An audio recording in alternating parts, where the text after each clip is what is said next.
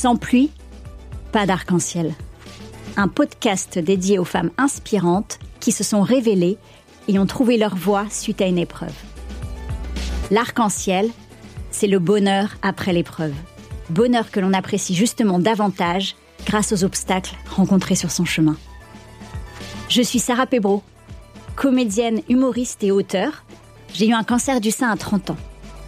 J'en ai fait un spectacle qui s'appelle K Surprise, après avoir publié un livre, Sarah, 30 ans, mon cancer, même pas peur.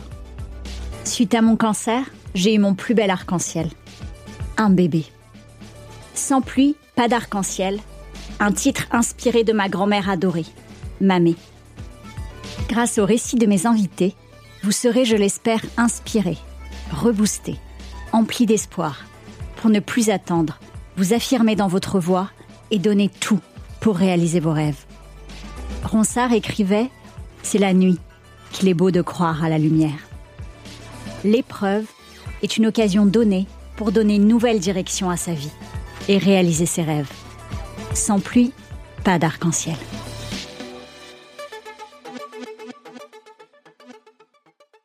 Aujourd'hui, je reçois Caroline Leflour. Caroline est auteure, humoriste et psychomotricienne conférencière. Elle est auteure de trois livres, Le complexe du trampoline chez Flammarion, la BD Résilience-vous et sa BD La chauve-souris, adaptée de son spectacle, sortira en octobre. Caroline vient nous parler de sa tempête, un cancer à 32 ans, à lymphome B grande cellule très violent et agressif, qui a mis un mois et demi à être diagnostiqué. On associait ses douleurs à sa hernie discale cervicale, voire en lui suggérant que c'était psychosomatique. C'est une psychiatre qui a posé le diagnostic après un bilan sanguin. S'en suivent neuf mois d'hospitalisation, car elle avait un traitement lourd de chimiothérapie. Son phare a été de se reconnecter au rire, à l'instant présent, créer des petits rituels de bien-être et demander de l'aide. Son arc-en-ciel, c'est d'avoir pu sublimer ce qui lui était arrivé et de rendre ce témoignage utile pour les autres à travers son spectacle, La chauve-souris, dans lequel elle raconte son histoire avec beaucoup d'humour, pour dédramatiser et libérer la parole. Cette tempête l'a révélée à elle-même. Elle a dû affronter une nouvelle tempête, une infertilité, un effet secondaire du cancer. Elle avance dans le processus de résilience de cette épreuve.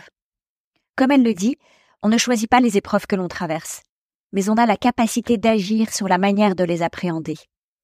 Sa vision du bonheur, danser sous la pluie, rire, être heureuse de vieillir, profiter des gens qu'elle aime, accueillir les petits bonheurs. Dans ma vie, j'ai toujours essayé, quand je vivais quelque chose, de ne pas le voir comme un échec, mais comme une leçon de vie, nous dit-elle. Qu'est-ce que j'apprends de tout ça? Au lieu de perdre quelque chose, je gagnais à chaque fois. Caroline Leflour, activez votre trampoline intérieure.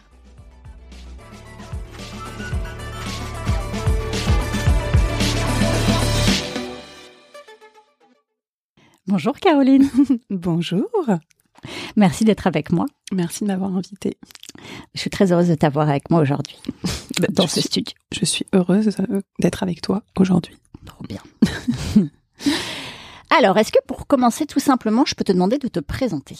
Alors, me présenter. Donc moi, je suis Caroline euh, Leflour, euh, alias la chauve-souris avec un T, la chauve qui sourit. Hein, voilà. je suis auteur, humoriste et psychopraticienne, conférencière. Et donc voilà, je sais pas si je dois dire plus. Si. Euh, je sur tes projets, sur ce que je fais. Eh bien, je suis auteur et interprète du One Woman Show La Chauve-souris, dans lequel je raconte avec beaucoup d'humour et de désinvolture mon cancer. Euh, je suis également auteur de trois livres maintenant. Donc le premier c'est le complexe du trampoline, euh, qui est un livre autobiographique euh, chez Flammarion. Ensuite j'ai écrit à la fin de l'écriture du complexe du trampoline, j'ai découvert ce qu'était la résilience. Et comme je suis résiliente multirécidiviste, après un burn-out, un cancer, infertilité déclarée, problèmes cardiaques et j'en passe, euh, j'ai découvert que j'étais résiliente. Moi, ça m'a beaucoup apporté. Et donc, j'ai décidé d'écrire une BD pour le deuxième qui est sorti euh, fin d'année dernière. Euh, qui s'appelle Résilience-vous, qui est une BD inspirante et pratique pour surmonter les épreuves. Et donc là, je ne raconte plus mon histoire, mais l'histoire de Ben qui a perdu son poisson rouge et qui euh, dont je raconte l'histoire et qui euh, permet au lecteur à travers l'histoire de Ben de découvrir ce qu'est la résilience, euh, son processus, ses leviers. Et l'idée c'est que le lecteur puisse faire s'approprier le concept, mm. faire son autodiagnostic. Et j'ai aussi interviewé plus de 30 personnes pour pouvoir inspirer, puisque l'inspiration en résilience est puissante. Dernier bébé, exactement. Euh, c'est ce que tu fais très bien dans ce podcast d'ailleurs. Et dernier bébé, euh, la BD euh, La chauve-souris, adaptation du spectacle qui sort en octobre et, pour laquelle bah, j'ai voulu en fait toucher des personnes qui ne pourraient pas venir voir le spectacle puisqu'on me l'a demandé sans arrêt à la fin.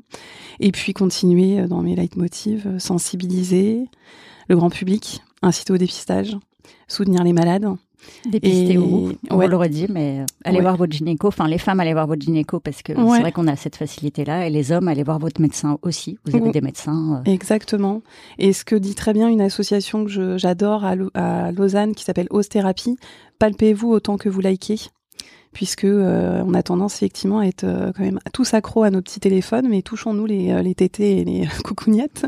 En co-responsabilité, d'ailleurs, les femmes et les hommes peuvent aider leur mari ou leur femme, bah, hommes réciproquement. Ce qu'on voit peut-être mieux. Exactement. Et, et voilà, donc donc tout ça pour dans, dans les mêmes leitmotifs, puis faire rire. Euh, bah, comme toi, hein, je pense. pour On partage ça. Exactement, l'humour pour comme vecteur, pour sensibiliser, pour soutenir, pour dédramatiser, pour libérer la parole. Et, euh, et donc voilà, et j'ai créé euh, ben, un mouvement qui s'appelle Résilience et vous justement, dans lequel je propose euh, des conférences sur la thématique de la résilience, des ateliers d'accompagnement euh, pour tous, parce qu'on a tous des capacités de résilience. Et mon objectif, c'est vraiment de pouvoir permettre à tout à chacun de se rendre compte de ses talents et, et d'activer son trampoline intérieur. Voilà, c'est oh, le but. Très joli, j'aime beaucoup. c'est un petit peu le gimmick résilience, résilient un jour, résilient toujours activons nos trampolines intérieures. Mm. Top. Mm. Écoutez bien. C'est ça. Et surtout faites. C'est ça, exactement. Mm. Et euh, alors, avant qu'on rentre dans ta tempête, enfin, dont tu nous as brièvement, brièvement cité, puisque c'est lié aussi à, tous tes projets, à toute ta démarche, est-ce qu'on peut revenir un peu euh, avant, à ton enfance? Est-ce que tu te rappelles à quoi tu jouais enfant? Alors, enfant, euh, j'aurais envie de dire, que la première chose qui me vient, c'est que j'ai l'impression que je jouais pas beaucoup. en fait, euh, les souvenirs que j'ai, c'est écrire. J'écrivais énormément. Euh, j'ai lu les questions très rapidement avant d'arriver là aujourd'hui. Et en fait, ce qui m'est venu, c'est que je me suis vue au pied d'un arbre euh, en train d'écrire des poèmes. Ah, et donc, ouais. Et dans le métro, je me rappelais mais remonter un poème que j'avais écrit. Donc c'est impressionnant comme ça s'ancre en soi. Euh, j'avais 8 ans, je crois, le premier que j'ai écrit, donc j'écrivais énormément. Euh, alors ça disait quoi? Je prends le risque d'essayer de m'en rappeler, mais c'est très, euh, c'est très. ouais. Bah, en fait, il y en a un qui m'est resté marqué, qui m'est remonté en venant là, en écoutant de la musique d'ailleurs. C'est un truc genre euh, les abeilles butinent sur le, le blé doré, sur les pétales démugués. c'est kitsch. au soleil. Comme on a 8 ans. au soleil couchant de l'été. Et, euh, et moi, je suis attristée de savoir que bientôt, des gens vont se hâter de venir les couper de genre de petits trucs que j'écrivais quand j'étais impressionnant quand même, hein, 8 ans. Ouais, mais je, ouais. Alors en fait, moi, je me, je, me suis rendu compte grâce à cette question-là qu'en fait, j'ai commencé très tôt à écrire et je me mettais au pied d'un arbre. J'aimais bien ce calme euh, sur l'herbe. observer mm-hmm. l'herbe, je regardais les insectes, les, les, coccinelles. Donc je faisais ça et sinon je jouais euh, parfois aux tortues ninja ah, ouais. euh, avec mes demi-frères et mon petit frère et et parfois je jouais à la princesse avec ma sœur. On se mettait des grosses couettes et qu'on nouait avec les tu sais les ah oui mais je vois les trucs des peignoirs des peignoirs de maman tu sais et puis on, on, descendait les escaliers avec des comme, comme si on avait des grosses robes d'époque tout. On devait faire la même. C'est ça. Et donc je faisais ça voilà à peu près. Je me rappelle de ça. Moi j'ai commencé vraiment à jouer à m'amuser je pense quand j'ai commencé le théâtre à 14 ans. Et puis ce qui m'est venu euh, bah, c'est le côté euh, c'est peut-être pour ça que je joue beaucoup aujourd'hui. Sur scène. peut-être un lien.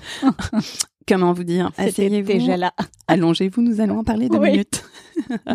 Je savais pas que ce serait ça aujourd'hui. Exactement, c'est ça. Tout à fait. Mm.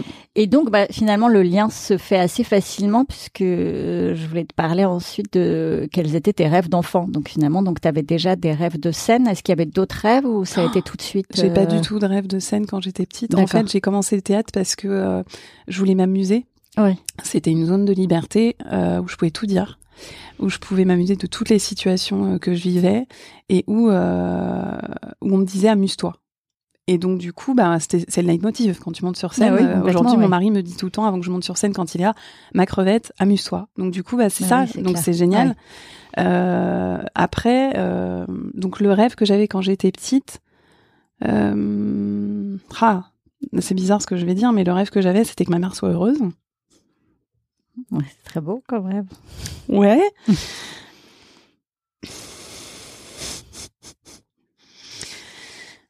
Et du coup, ce qui s'est passé après, c'est que ben, j'ai continué comme ça. Donc, en fait, le cadeau qu'elle m'a fait quelque part, c'est que je, me suis intéressée très tôt au développement personnel, au levier du bonheur, etc.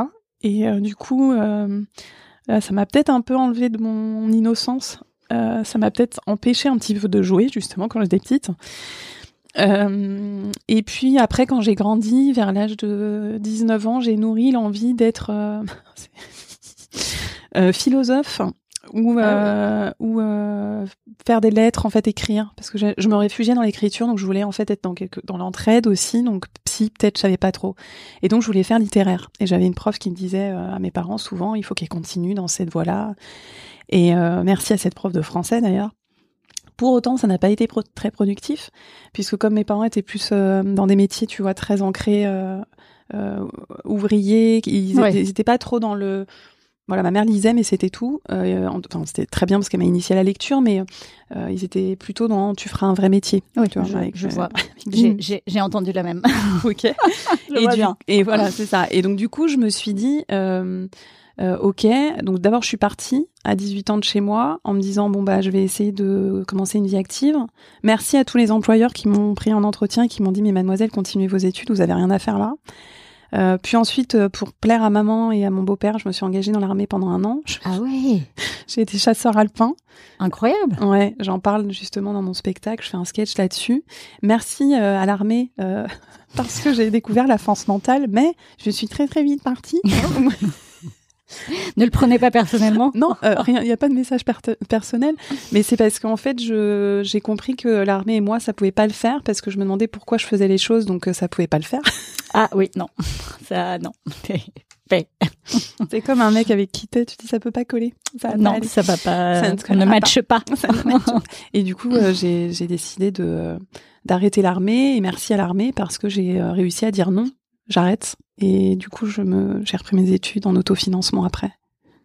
Parcours, euh, je sais pas si c'est nécessaire que j'aille plus loin dans mon parcours, mais euh, voilà. Non, mais l'idée c'est de savoir. Et puis tu avais déjà finalement l'écriture très tôt, euh, le jeu aussi, même si c'était pas directement forcément. Bah. Sur ce que tu as fait ensuite. Mais ouais, c'était pas conscient, mais en fait, avec le recul, je me rends compte, oui, que j'ai voulu jouer et, et finalement, je me sentais à ma place à amuser et et euh, je me sentais, ouais, vraiment, euh, j'avais une place, quoi. Je pense, quand je faisais du théâtre. Même dans un groupe, parce que j'ai toujours fait du théâtre en groupe. Avant de faire le One Woman Show, j'ai toujours fait en compagnie. Donc euh, voilà, la force du groupe. Oui, c'est clair. Mm. On est bien d'accord. Mm. Et maintenant, on va, avant de parler de l'arc-en-ciel, on va parler de ta tempête. Oui. Qu'est-ce que tu veux nous en dire Alors, la tempête, j'en ai eu plusieurs tempêtes. la première, c'était le burn-out. Euh, même s'il y a eu avant euh, des choses un peu plus euh, à l'adolescence j'ai été agressée par exemple c'est quand même un traumatisme ah bah qui était là mais que j'ai un peu enfoui et le celui qui m'a révélé la tempête qui m'a révélé c'est le cancer donc à 32 ans un lymphome B grande cellule très violent donc voilà, j'ai eu, j'ai suis passée d'un médecin à l'autre, un mois et demi pour être diagnostiquée d'un cancer très violent, très agressif. Donc j'étais dans un état quand même assez limite. Heureusement, grâce à une, euh, parce qu'on m'a dit que c'était peut-être psychosomatique ce que j'avais. Heureusement, je suis allée voir une psy. Ouais. Et euh, je me rends compte qu'il y a beaucoup de secours. Mais oui, non, mais et puis, enfin, des gens aussi autour. Enfin, mm. c'est vraiment, c'est plus possible en fait. Il faut arrêter de dire ça. On le dit, la une fois pour toutes, arrêtez de dire que c'est psycho, tout comme euh, les douleurs qu'on a à cause des effets. C'est pas psycho. Écoutez votre corps aussi. Pour les personnes, on, est, on est les mieux placés. Moi, j'écoutais pas mon corps, donc j'ai fait un burn-out. J'ai eu des problèmes de dos très très violent, euh, hernie discale cervicale. J'ai été oh sous euh, antidouleur très très fort jusqu'à la morphine, limite morphinodépendante pendant quelques temps. J'ai eu six mois de douleur intense où je dormais plus. Et juste après, mon lymphome s'est déclaré, un mois et demi d'errance. Et puis. Comment tu as, pardon, excuse-moi, comment Mm. en fait ça a été diagnostiqué? C'est-à-dire que, est-ce que toi tu avais des douleurs? Enfin, c'était lié après à ce que tu avais pu avoir euh, Alors, où est l'œuf, où est la poule. Euh, En fait, le truc, c'est que ce qu'on m'a expliqué, c'est que euh, euh, j'ai eu des traitements qui baissaient énormément le- les défenses immunitaires. D'accord. Donc, comme j'étais je dormais plus, j'étais folle de douleur. Jamais eu autant, autant mal de ma vie quand j'ai eu mes hernies discales cervicales. Ah oui, j'imagine, c'est c'était comme horrible. ça. Et en fait, j'ai déclenché des, ben, le, le lymphome s'est installé et en fait, il y a eu des effets secondaires qu'on a mis sur mon traitement pour le dos. Et en réalité, euh, pas, c'était faux parce que il y avait autre chose, mais c'était pas complètement faux dans le sens où ma petite intuition et intime conviction, c'est que les effets euh, secondaires des médicaments que je prenais probablement ont fait que mon terrain de, de système immunitaire était très très bas. D'accord, oui. Et du coup, la, la maladie, si elle voulait se développer, euh, c'était terrain, vas-y, ouvre les portes, open Oui, bar, ouais. vas-y, quoi. Et donc, du coup, euh, j'ai été diagnostiquée grâce, merci à elle, euh, à un médecin. Euh, c'est une psychiatre, en fait, parce qu'on m'a dit que c'était psychosomatique, donc je suis allée voir un médecin. C'est fou quand même.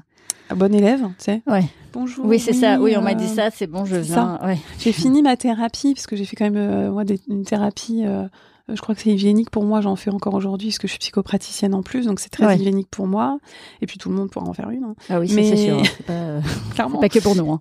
Euh, c'est pas que pour les fous. Oui. Euh, mais par contre, euh, donc à cette époque-là, j'avais terminé. J'étais pas du, enfin, ça allait très très bien, quoi. Moi, je l'ai fait d'abord pour celle de ma mère, puis ensuite j'ai fait la mienne, on va dire ça comme ça. Et en fait, euh, je vais voir donc une psychiatre que je connaissais. Et je dis, écoute, euh, enfin, je la connaissais pas personnellement. Maintenant, on se connaît parce que, mais euh, je lui dis, écoutez, euh, on m'a dit que c'était psychosomatique. Aidez-moi. Moi, tout ce que je veux, c'est que là, mon corps, moi qui n'écoutais pas mon corps, Ouais. j'ai fait un burn-out parce que je n'écoutais pas mon corps. Là, mon corps s'impose à moi. Je parlais de lui à la troisième personne. Et c'est pour ça que là, je dis ça comme ça. Et je dis, là, maintenant, il faut que vous m'aidiez. Il faut que je sache ce qui se passe. Ah oui, bien sûr. Et en fait, euh, cette personne m'a vu rentrer. Elle me connaissait physiquement. M'a dit, mais on aurait dit un fantôme, en fait. Qu'est-ce qui se passe? Elle m'a prescrit un bilan sanguin. Et à partir de là, tout s'est déclenché. J'ai passé le bilan sanguin. Elle m'a demandé de revenir dans son cabinet. Super sympa. Pour une fois, on Ouais. m'écoutait. Mais oui, tu m'étonnes. Et puis on prend en compte ta douleur, ton ressenti. Enfin, enfin, J'avais perdu ce qu'il 10 faut. kilos en un mois. J'avais fait des sur, je faisais des sueurs nocturnes. J'avais euh, des palpitations cardiaques. Je pouvais plus monter les étages, ce que je dis dans ma BD et dans l'expo là sur la chauve-souris que je viens de lancer. Euh, c'est euh, bah, des symptômes qui sont juste qui s'imposent quoi. Et alors, ne le faites pas. Mais bon, tout le monde le fait à un moment. À un moment donné, j'étais tellement désespérée que j'ai tapé sur Google mes symptômes. ah oui. Ouais. Non, ça, en revanche, on peut dire en effet, on évite, même Bon. si c'est bon, c'est humain hein, aller, Quand tu sais, Bah quand t'as bien vu sûr. quin- 15 médecins et qu'il n'y en a pas un, et en fait, je l'ai pas fait pendant. Après, quand on m'a diagnostiqué, j'ai tapé mes symptômes. Et ben, c'était pile, ping, remonter Ouais, quoi cette maladie-là? Et je dis bon, c'est dingue.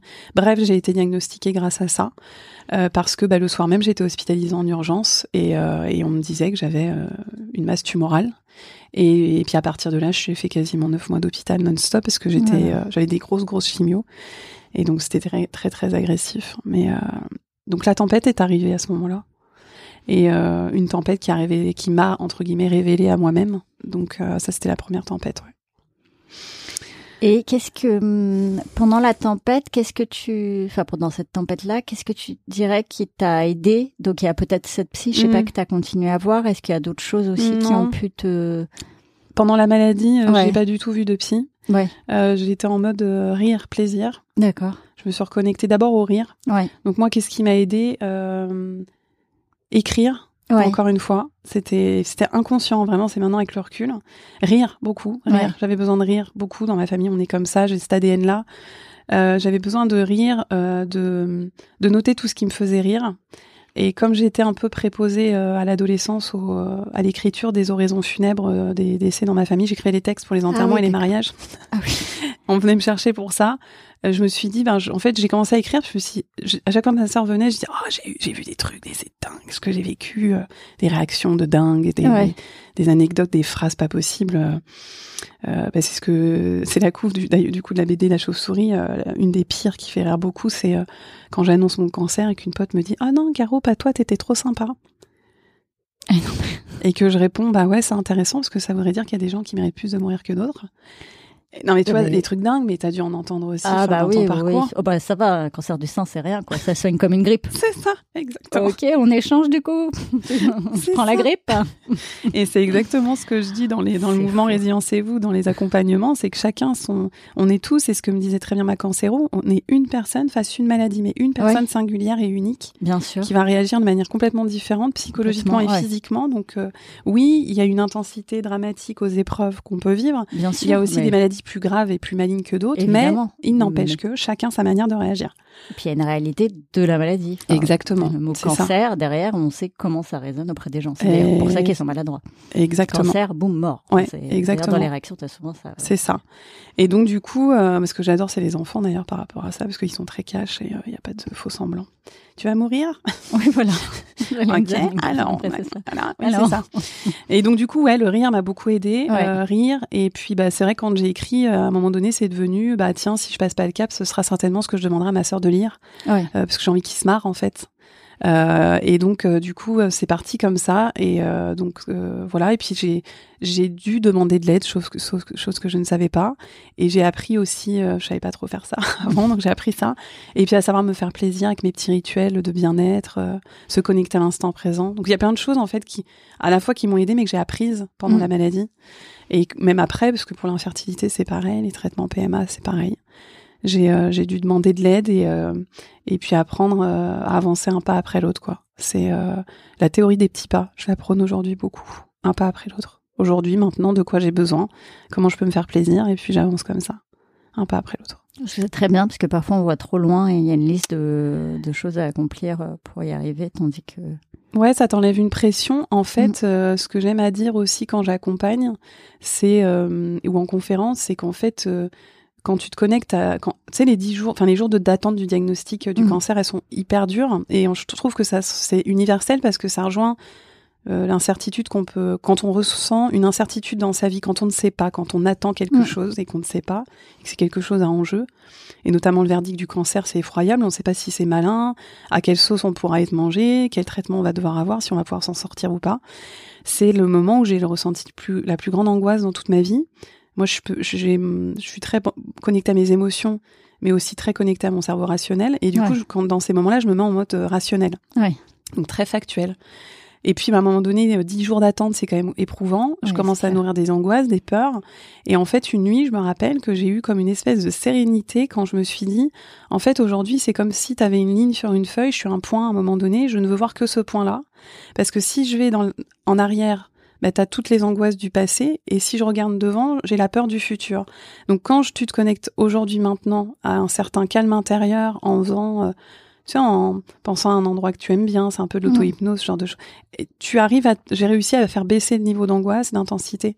Et du coup, je suis très, euh, j'essaie vraiment de toujours me connecter euh, à l'instant présent pour être en pleine pré- présence, quoi. Ce que je fais en méditation guidée avec les patients aussi, quoi. Bref, Super, ça. Mm. ouais, c'est hyper important, C'est pas si facile à mettre en Non. place, mais c'est. primordial. Ouais. Mm. D'avoir ça comme axe, de viser ça et de. Oui, de parce que euh, en coaching, euh, j'entends bien, hein, et c'est très très bien. hein. On te fixe, on dit fixe-toi des objectifs, des trucs, des machins. Euh, se fixer des objectifs, oui. Euh, mais je dirais, euh, parce que j'ai il y a pas mal de personnes qui me disent, mais euh, ouais, alors, alors vous, votre résilience, elle est géniale, parce qu'on dit tout le temps que je suis résiliente, super résiliente. Ouais, d'accord, j'ai des talents, mais tout le monde en a déjà.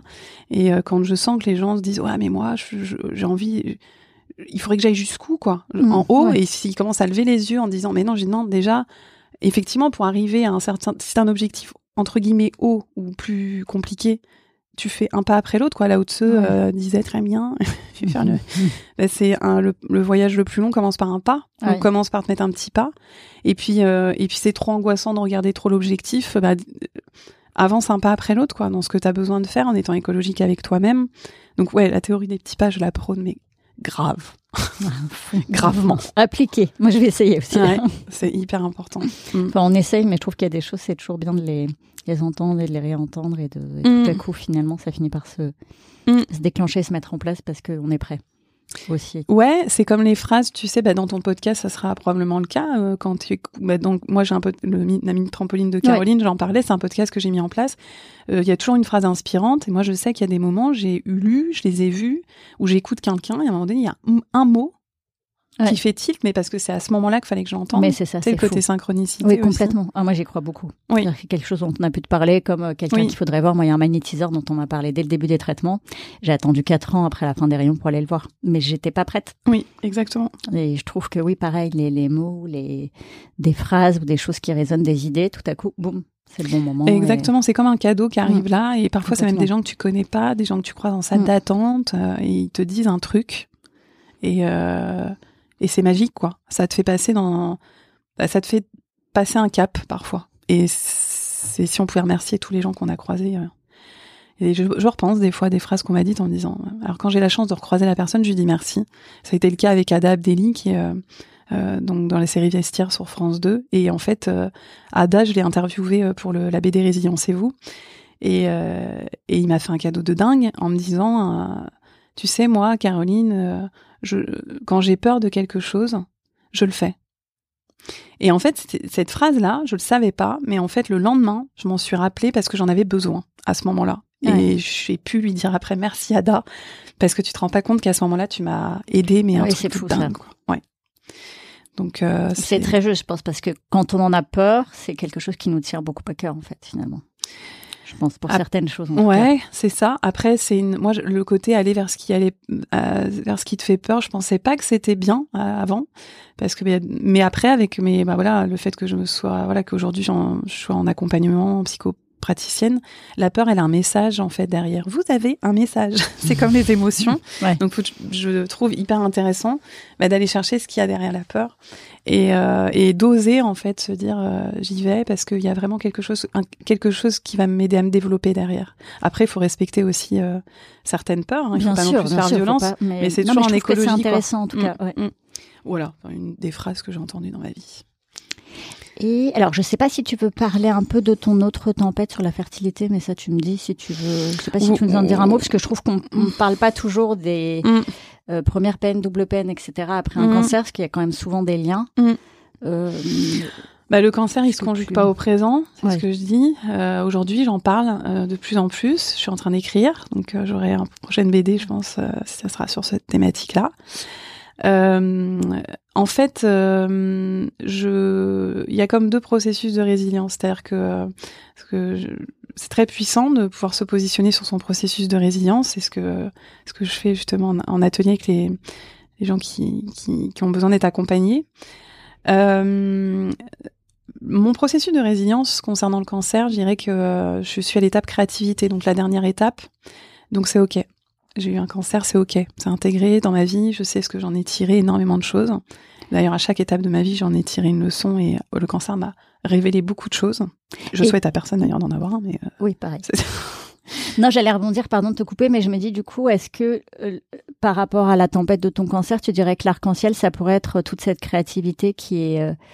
euh, ou, ou c'est peut-être, Mm. je sais pas si, Si. c'est comme ça que tu le, Euh, l'arc-en-ciel, c'est euh, formulerais. mais- Ouais, c'est la créativité, c'est euh, l'écriture, c'est le fait de- d'avoir pu euh, sublimer ce qui m'est arrivé et rendre mon témoignage. En fait, j'ai d'abord écrit pour moi, puis c'est devenu universel, donc rendre quelque chose, cet objet-là théâtral, utile pour les autres. Euh, c'est l'arc-en-ciel clairement qui me permet, qui m'a permis moi d'avancer sur mon processus de résilience, d'être dans mon processus, je suis dessus, hein, de transmettre aussi malgré l'infertilité, donc c'est un vecteur de transmission hyper important. Tous les projets que j'ai, c'est des bébés, euh, je, ça me permet de transmettre. Et c'est, j'en ai besoin, c'est, c'est important pour moi. Quand on me dit ah vous faites plein de choses, oui, mais c'est parce que j'ai besoin de créer, j'ai besoin de faire naître des choses, c'est hyper important. Et, euh, Et bravo, parce que tu le fais beaucoup et très bien. Merci. Et, euh, et donc voilà, après, euh, c'est euh, en effet euh, toujours euh, euh, ben, un bonheur et je donne, mais je reçois tellement. Donc euh, pour moi, c'est c'est une manière vraiment de donner, de donner et de et de recevoir tout autant en énergie, en échange, en expérience, en en voilà, enfin voir des entendre des gens rire dans une salle pour la chauve-souris, Euh, l'exposition La chauve-souris, je l'ai inaugurée la semaine dernière à la Ligue contre le cancer. J'observais les gens comme une petite souris et je les voyais rire, se marrer, Ah, d'autres être émus. Après, on parle résilience et euh, ouais, ça c'est ça, ça, c'est un arc-en-ciel de dingue. Tous les projets que j'ai pu mettre en œuvre, découvrir la résilience, c'est un cadeau aussi que m'a fait aussi euh, bah, mon parcours, mais c'est aussi Ouais. ce que je dis toujours, c'est qu'aujourd'hui, grâce à tout ça, je suis devenue ce que je suis vraiment. Donc parce que génial ça. Ouais. Enfin même si bien sûr on souhaite à personne et, Mais non. c'est des épreuves très dures, mais que bah, il s'agit, ouais, c'est ça, quelles que soient les épreuves, parce que ça, il y a des choses qui semblent d'intensité dramatique euh, faible, mais qui en réalité, euh, là dans la BD, je parle de, de Ben qui a perdu son poisson rouge, mais ça peut être un traumatisme profond pour une bien personne. sûr, mais son monde s'écroule et puis selon enfin Exactement. selon plein de choses. Mm. euh, Ouais, c'est ça. Et l'idée pour moi, c'est vraiment ce que je prône, c'est le prisme de lecture. Et moi, en fait, dans ma vie, c'est, je le savais pas, maintenant j'en ai conscience, c'est que j'ai toujours essayé, quand je vivais quelque chose, de ne pas le voir comme un échec, mais comme une leçon de vie. Et qu'est-ce que je viens apprendre de ça? Et du coup, j'ai, avec le recul, grâce au complexe du trampoline, j'ai découvert que j'avais grandi à chaque étape de ma vie, parce que j'ai voulu voir euh, ce que ça m'avait appris, parce que je me suis dit, ok, il y a ça, qu'est-ce que je dois accepter, mais qu'est-ce que j'en tire? Qu'est-ce Comment j'évolue tout ça Mm. Qu'est-ce que ça m'apprend Et du coup, ben, au lieu de perdre quelque chose, de gagner à chaque fois. Et donc, effectivement, euh, l'arc-en-ciel par rapport au cancer, c'est ça. Après, le cancer, c'est ok. Euh, donc, je suis dans ma mission de vie. Je suis devenue ce que je suis vraiment parce que je veux transmettre. Merci à la de m'avoir appelée résiliente multi- multirécidiviste à mon éditrice parce que je me suis dit bon élève, faut que je cherche que c'est ce Ouais. concept. Parce qu'on va m'interviewer là-dessus. Puis finalement, c'est un cadeau parce que je découvre un monde. Ouais, Je me dis waouh, Ouais. mais tout le monde a des talents de résilient, mais il faut que je transmette. Et, et du coup, je suis dans, mais je prends un plaisir incroyable à faire ce que je fais. Et puis, bah après, t'as le deuxième processus qui est le le processus parce que le cancer se conjugue pas qu'au présent Ouais. et enfin au passé, au présent, euh, moi aujourd'hui, au futur, on verra, mais en tout cas au présent, il se conjugue toujours parce qu'il y a des effets secondaires après le cancer. Et donc moi, l'infertilité est, euh, j'ai vécu un très lourd processus dont je vais pas détailler là, mais de de, de de PMA, dont d'ovocytes. Euh, j'ai dû accoucher d'une petite fille décédée. Ah, Euh, c'est désolée. très très très compliqué. Et euh, et donc sur ce processus-là, euh, je suis pas du tout à l'étape euh, finale de la résilience. Je suis euh, en- dans la phase d'acceptation. D'accord. Je vous invite à aller euh, regarder, c'est un peu sur mes réseaux sociaux, vous verrez un petit peu parce que j'essaie vraiment de. C'est hyper puissant de pouvoir se positionner sur un processus pour dire ok, c'est une étape. Bien sûr. Et puis l'acceptation, c'est euh, la, la première étape et c'est la plus longue et c'est normal. Enfin, je veux dire, Mm, c'est euh, Exactement. c'est très dur. Enfin, je trouve que c'est C'est le super dur. le moment le plus dur en fait. Euh, oui, oui. Alors Enfin, Moi, je dirais que en fait, à l'étape, tu as le processus de deuil juste avant, la, Oui, la dépression, tristesse, colère euh, est très très présente. Donc moi, je suis beaucoup dans la tristesse là de ce que de ce que je vis, mais je regarde l'acceptation maintenant. d'accord. Donc je, je suis un peu plus apaisée, mais du coup pour dire que effectivement, tu peux vivre plusieurs épreuves, puis tu as deux processus qui sont, tu sais, en parallèle. Bien euh, sûr. Ouais. pas, t'es pas au même niveau sur toutes les Ouais. épreuves de ta vie. Et donc, euh, et donc voilà. Donc là, bah, j'écris, le levier. J'écris avec euh, de l'humour parce que j'ai envie de, voilà, pour moi et parce que je rencontre plein de femmes qui m'envoient des messages sur les réseaux sociaux et qui me disent, ben, vous en êtes où? Est-ce que vous avez réussi? Parce que tu représentes l'espoir quand tu Bien commences sûr, à complètement. être un peu Et visible. puis que surtout, enfin, la voix est entendue, mais c'est Oui. leur voix aussi, parce que c'est Oui. un sujet. C'est pour ça, merci d'en parler, parce que c'est un sujet, je trouve, dont on parle pas assez Oui, euh, sur les après, les conséquences. Enfin, l'après-cancer et la fertilité, c'est quand même un énorme sujet, c'est énorme. et on n'en parle pas assez. Donc, je trouve ça super Mm. de- d'en parler. En effet, les, les personnes doivent trouver du coup de l'espoir, se reconnaître. Enfin, voilà. La culpabilité puisse, euh, que mais tu oui. vis, c'est affreux. Déjà qu'être mère, on en reparle de la culpabilité pour les mères. Ouais. Mais alors quand t'as les celles qui veulent l'être mais qui peuvent pas, euh, t'as celles qui veulent pas, euh, Ouais. t'as celles qui aimeraient en être une bonne mais qui savent pas si elles en sont une bonne et qui se mettent une charge pas possible. Ouais. Enfin voilà, donc en tout cas moi, de mon expérience, ce dont j'avais envie, envie ce dont j'ai envie de parler demain, bah, c'est de tout ce processus hyper euh, tortueux où vraiment c'est compliqué physiquement et psychologiquement. Et, euh, et donc voilà, et puis des problèmes, donc il y a- eu ça, et puis à la mort de, de ma petite fille, j'ai des, des, des, déclenché des problèmes cardiaques, comme de par hasard. Ouais. Euh, et donc voilà, mon corps était déjà fatigué de plein de choses, et je pense que voilà, aujourd'hui, je physiquement, je vais très bien euh, parce que je m'aide beaucoup et que je suis très bien accompagnée physiquement, et, et, euh, et donc voilà, ça va très bien, mais euh, bah, cette envie toujours de transmettre et de pas laisser seule. En fait, moi, je suis sentie assez seule euh, dans ces sujets-là, en fait, compliqué, parce que ben, il y avait une honte. Aujourd'hui, j'en parle de plus en plus. Ouais. Et j'ai envie qu'on libère la parole là-dessus. Ah, Donc ça va être le prochain leitmotiv de la là-dessus, euh, chauve-souris. On fera un podcast là-dessus prochainement. enfin voilà. Et Ouais. puis euh, donc je je pense qu'il faut prendre soin de soi encore plus. Et puis quoi qu'il advienne, tous prendre, prenons soin de nous. Mais il faut vraiment pouvoir euh, être écologique avec soi-même. Je leur dis c'est euh, oh là là pre- prenons soin de nous et chacun son rythme quoi. Oui. Donc Le fameux prends soin de toi qu'on dit à tout le monde, ouais mais vraiment se l'appliquer. ouais c'est ça. Exactement. Ouais. Et alors, c'est déjà un bon conseil, je pense, mais est-ce mm. qu'il y en a d'autres que tu, mm, des conseils que tu donnerais à quelqu'un qui serait dans la tempête et qui aurait pas forcément euh, ni son phare ni son arc-en-ciel? Est-ce qu'il y a un conseil que tu voudrais partager euh? Une chose que je dis beaucoup en dédicace, notamment, que j'écris beaucoup, c'est euh, on ne choisit pas forcément les épreuves qu'on traverse, mais on a la capacité d'agir sur la manière de les appréhender. Alors moi je dis pourquoi pas en riant parce que parce mm. que mais je le prône pas, je le propose le rire comme un levier euh, mm, parce qu'on a vraiment, en fait, c'est une phrase de Marc Aurel, euh, la prière de la sérénité, euh, qui est très juste pour moi, qui caractérise bien la résilience, c'est le fait de pouvoir accepter ce qu'on peut pas changer et d'avoir la capacité d'agir sur ce que l'on peut changer et la clairvoyance de faire la différence entre les deux. On a vraiment, beau, ça. exactement. Il y a une, tellement juste en fait. Mm en fait, comme tu le disais tout à l'heure, l'acceptation, pour moi, c'est la, c'est un des premiers pas vers la résilience. Et on arrive à ça en acceptant de vivre toutes les émotions qu'on a à vivre, hein, ça veut pas dire, euh, c'est pas une injonction, c'est accepter quand on est prêt. Bien sûr. Pleurer autant qu'on en a besoin, être en colère, euh, se réjouir des joies, euh, enfin exprimer ses émotions, la joie aussi, hein, et la peur aussi. Et puis ça, c'est accepter, puis se laisser le temps d'accepter. Et ensuite, euh, eh bien, on a aussi, donc c'est comme l'acceptation pour moi, c'est comme un, accueil de ce qui est en calme quelque part, trouver ce calme-là en soi.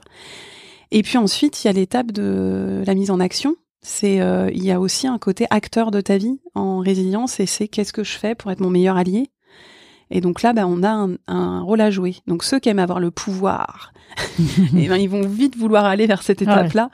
Euh, et, et, on a tous en fait un rôle à jouer. C'est pas passif en fait la résilience. Hein. C'est aussi très actif, dynamique. Et mais comme tu dis très justement, c'est vraiment ce qu'on décide d'en faire. Alors ça prend plus ou moins de temps et il faut s'écouter, mais c'est vraiment euh, se questionner. Il y a toujours des, comme tu le disais justement tout à l'heure, il y a toujours des explications, euh, des mm. choses que ça change en soi ou que ça éclaire en fait. Bah, éclairer, c'est très beau, ouais, exactement. C'est la lumière que ça met en soi, mm. c'est révélateur de quelque chose.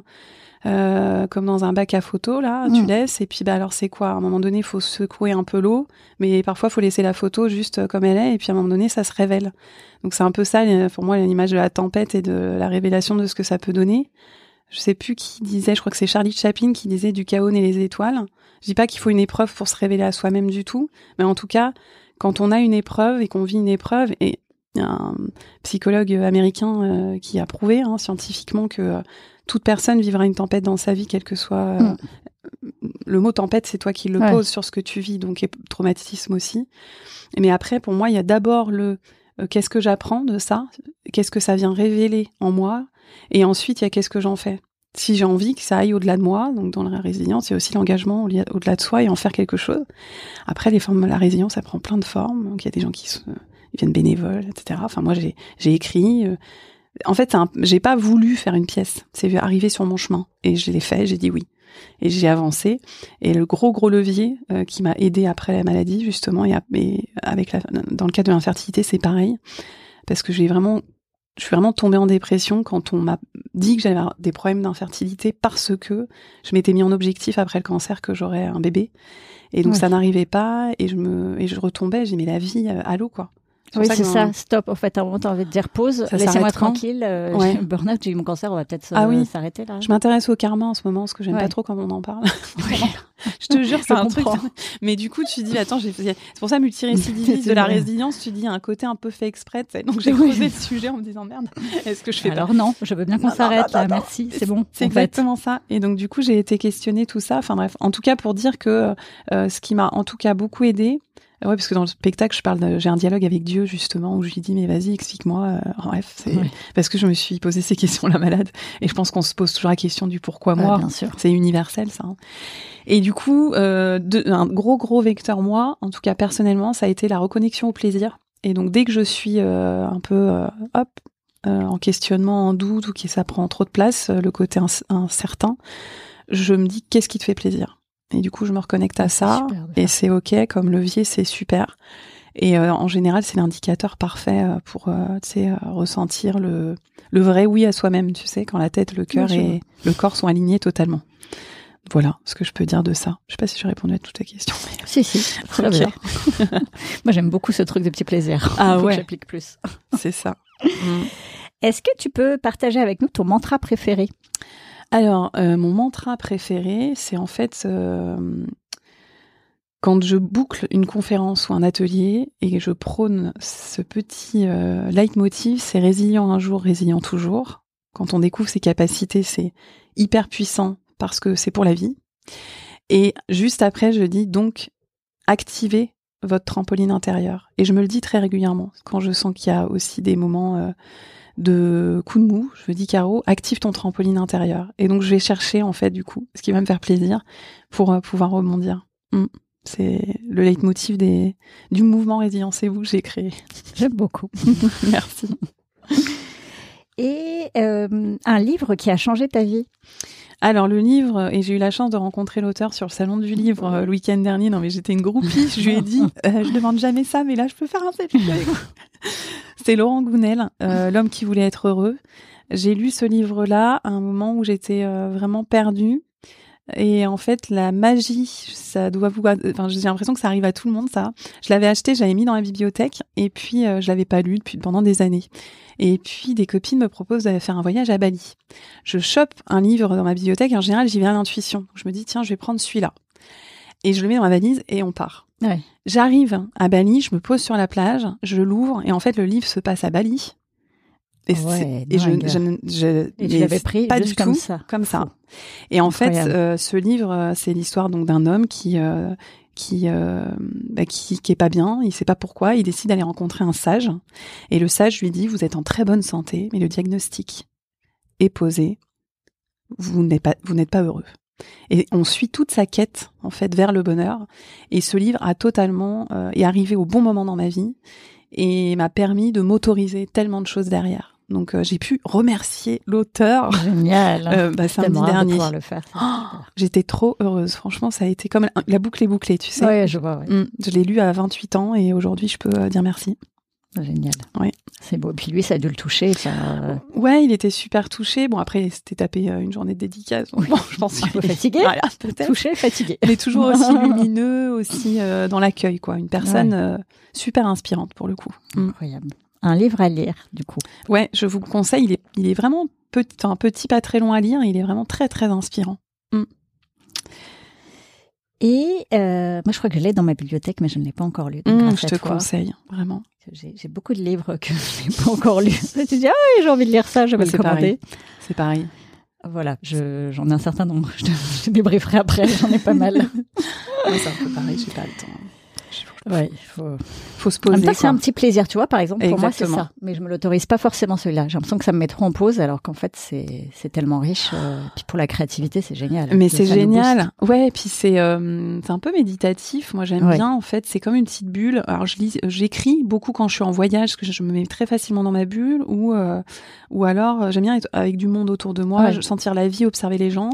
Et euh, et quand je lis, c'est un peu pareil. J'aime bien mettre dans une bulle, mais dans un endroit où il y a de la vie autour de Oui, moi. je suis d'accord. Moi, j'ai du mal à me dire que je suis chez moi toute seule, j'ouvre un bouquin. exactement ouais, ça. bah pareil. Alors pour ça que, que du coup, j'ai du mal à le faire parce que. Ah ben voilà, je comprends. Et quand tu fais ce que je dis euh, aux personnes que j'accompagne, oui, mais bon, euh, du calme, du calme, oui, se reposer. J'ai vous savez que quand vous reposez, c'est ma sœur qui m'avait dit ça quand j'étais en chimio. J'étais, j'avais l'impression d'être un, cho- un phoque échoué sur une plage. Je dis mais Cathy, ça sert à rien. Je suis, euh, j'étais à- vraiment, j'avais deux temps. Elle me dit mais Caro, tu te rends pas compte Tu fais plein de choses là, mais tu te rends pas compte Ton corps, tes cellules se combattent. Et, Bah, grave. et Bah cette oui. image est restée. Je et je dis aux patients, mais en fait, vous, euh, quand on se repose, on fait quelque chose. Bien sûr. Rassurez-vous. Oui, en fait, bah oui. Vous êtes en pleine Donc ça, activité. C'est un... Ouh, un long chemin. C'est ça. Long chemin. Et quelle est la musique qui te donne la pêche? Qui sera donc ajoutée sur la liste Spotify sans plus pas d'arc-en-ciel. C'est ça. Alors en fait, euh, la... j'écoute beaucoup de musique quand, quand je voyage et quand j'écris. Mon chouchou, je le dis, même s'il il y en a une que j'adore de Ben Mazué qui s'appelle J'arrive. Celle-ci, elle m'a énormément aidée quand je suis montée sur scène. Elle me donne une patate de ouf. Je peux en donner deux autres ou pas? Oui. Il y en a une que j'adore. Euh, alors, c'est à la gloire de Dieu, mais moi j'aurais envie de dire plutôt namasté, hein, de Ouais. la- de- du Dieu qui est en nous, je dirais ça, hein, pour euh, être plus précis sur mes croyances.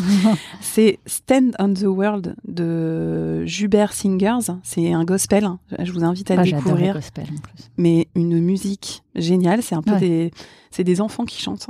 Et, Oh, mais elle est incroyable. rock and roll, elle est génialissime. Je l'écoutais en venant là. Et euh, une musique que m'ont fait découvrir mes petits neveux. euh, je les remercie, Maxime et Elliot. C'est Gengis de Polo and Pan. Elle est un peu, euh, je vous dis rien. Écoutez-la. Elle monte en puissance. euh, c'est, tu, tu- je pense qu'on peut limite rentrer en, tr- rentrer en transe sur cette Ah ouais. euh, musique et elle est très rock'n'roll. J'aime beaucoup. Donc je vous invite euh, en prescription. Moi, c'est comme ça que je réactive mon énergie, en Ouais. tout cas quand j'en ai besoin. La et plein d'autres. euh, une belle arme aussi. Jackson 5, euh, plein, plein Ah oui, génial. plein, plein d'autres. Mm. On a Beyoncé aussi sur Ah oui. en grande originalité. Et Whitney Oh, Whitney. Et Wham Ah bah oui. Wake Me Up, bien sûr. Ah mais oui. Bah oui. Clairement. Et oui, Ah, il y en a tellement. et Mm. oui, on est d'accord. C'est la playlist pour avoir la pêche euh, au quotidien et dans la tempête. Ouais, t'as pour le faire le ménage, t'as entre copines, t'as voilà, t'en as plein, plein, plein, plein. C'est nickel. Et mon mari aussi pour me remettre la pêche, qui met des musiques euh, voilà, auxquelles je pense pas, mais qui. Ça, c'est bien aussi quand tu découvres euh, aussi. T'y penses pas Ouais. Lui, il a une playlist. Oui, ou alors il y a intégrée. exactement, c'est ça aussi. Parfois, il y a des titres où tu connais même pas forcément l'artiste ou le titre où t'as que l'un des deux. Et quand tu l'écoutes, t'es là, Oh, mais j'adore Pourquoi je l'ai pas sur ma playlist Et Voilà. du coup, bah, c'est pour ça que je te disais, j'ai dû aller chercher les titres parce que j'avais Ouais. un peu mal. euh, voilà. Parce que moi, en fait, c'est. Mais tu sais, la musique avec euh, sur la pochette, c'est jaune et orange avec euh, trois gars. Et t'as une personne qui te regarde, l'air de dire, ok. ça va être un mec est musicophile, il te regarde, il fait lol. Alors du coup, moi j'adore mon mari en soirée, et t'en as toujours un en soirée, le pauvre, qui est un peu préposé à la playlist, et en même temps c'est celui qui voudra absolument mettre les musiques qu'il aime bien. Donc du coup, Ah oui. euh, voilà, moi j'aime bien les gens qui aiment bien gérer la les playlists parce que je me rappelle pas des titres. C'est un problème, c'est un gros problème. On a trouvé un truc. oui, c'est ça, exactement, clairement. Et euh, pour finir, euh, qu'est-ce que c'est ta vision du bonheur aujourd'hui? Alors, vous avez trois heures. La dissertation. Ma vision du bonheur. Euh, La simplicité. Euh, J'ai envie de dire danser sous la pluie, même si c'est un peu bateau, mais c'est un peu puis ça Ah, J'aime beaucoup ça. danser sous la Ouais. pluie. Euh, vivre, rire, être heureuse de vieillir. Euh, partager, accueillir et les petits bonheurs quoi. Euh, sentir l'herbe coupée, euh, l'odeur du bois, du bois. J'adore l'odeur des, alors, pas des feux de forêt les gars. On s'arrête là, désolé. hein. Mais euh, un ancrage positif que j'aime beaucoup, oui, c'est des fois quand on était en voiture avec ma mère et que je sentais l'odeur du bois brûlé un petit Oui, je peu. vois ce que tu veux dire. J'aime Cette- beaucoup ces ça. odeurs un peu euh, là. Bien, ça me euh, rappelle mon enfance, moi ça me. voilà, l'odeur de la ouais. du de de la nature après la pluie, Ouais. enfin des choses très simples. Ouais. Euh, me poser, euh, rire avec les gens que j'aime, euh, profiter des gens que j'aime et sans sans voilà sans se fixer des objectifs de dingue, juste avancer comme ça un pas après l'autre, très connecté d'abord à la relation humaine avant avant la réalisation ou la réussite d'un projet. Ça c'est hyper important. Connexion à ses valeurs. Il y a plein de choses. hein. Alignement, tête, cœur, corps. C'est ce que j'ai envie de dire. Voilà, c'est ce qui me vient. L'amour, quoi. Aimer, aimer, c'est hyper important. Je pense que c'est euh, the Oui, leitmotiv. Aimer, ouais, au, au sens large, uni- universel. Merci. Merci à toi. Est-ce qu'il y a quelque chose qu'on n'a pas hum, évoqué que tu voudrais partager avec nous? Non, euh, moi je suis dans la transmission, donc si vous avez envie de découvrir ce que je fais, bah, venez me voir. Si vous n'aimez pas rire des choses graves, ne venez pas me voir. Euh, voilà, et puis ben, pro- enfin voilà, c'est euh, c'est euh, partageons en fait la lumière intérieure qu'on a. C'est Nelson Mandela, qui disait ça, qui est un de mes, une de mes figures inspirantes. C'est euh, qui es-tu pour ne pas partager ta lumière intérieure? Fais-le s'il te plaît, parce que ça permettra à d'autres de le faire. C'est un peu voilà le- la conclusion que je peux dire, que je peux poser là. J'aime beaucoup. Autorisez-vous? Ouais. Mm. Autorisez-vous euh, euh, à ça. Voilà. Merci Caroline. Merci. Et prends soin de toi. Oui, mais toi aussi. Merci.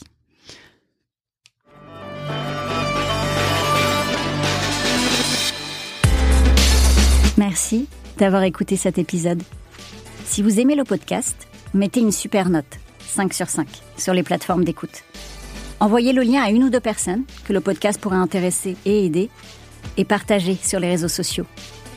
Merci pour votre soutien. Tant qu'on est en vie, tout est possible. L'épreuve est une occasion donnée de se révéler et de réaliser ses rêves. Si un bébé après un cancer c'est possible, alors tout est possible. Croyez en vos rêves les plus fous et donnez tout pour les réaliser. Sans pluie, pas d'arc-en-ciel.